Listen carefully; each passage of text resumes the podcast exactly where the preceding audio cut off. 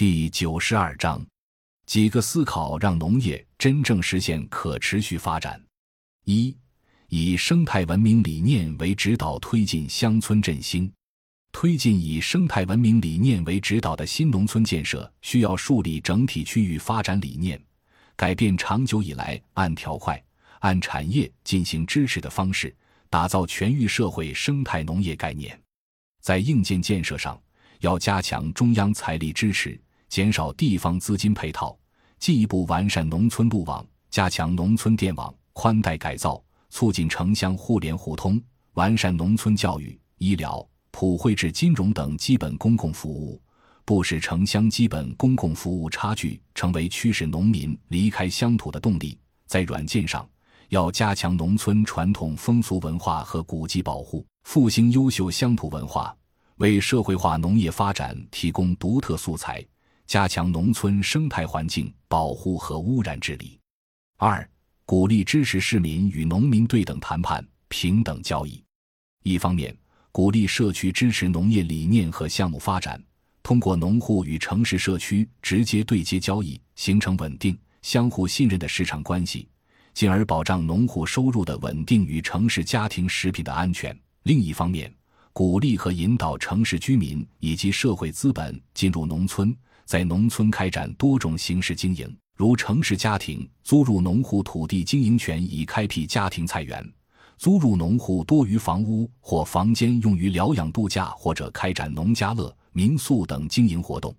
这样的市民下乡，恰恰是城市居民与农村居民进行直接平等谈判和交易，农民有完全自主意愿，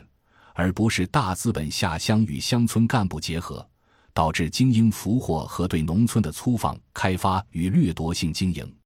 对于这样的微交易，政府要在政策、法律。法规和服务上予以支持，帮助双方规避风险，节约交易成本。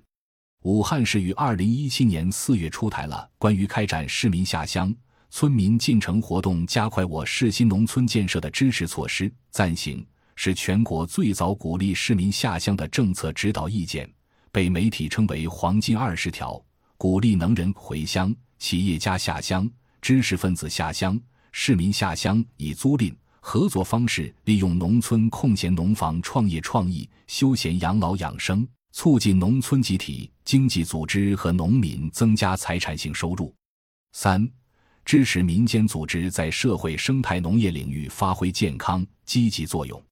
中国人民大学教授陈卫平认为，中国尽管有着四千年的可持续农业耕作的历史，但推行化学化农业四十余年，提出产业化农业二十年。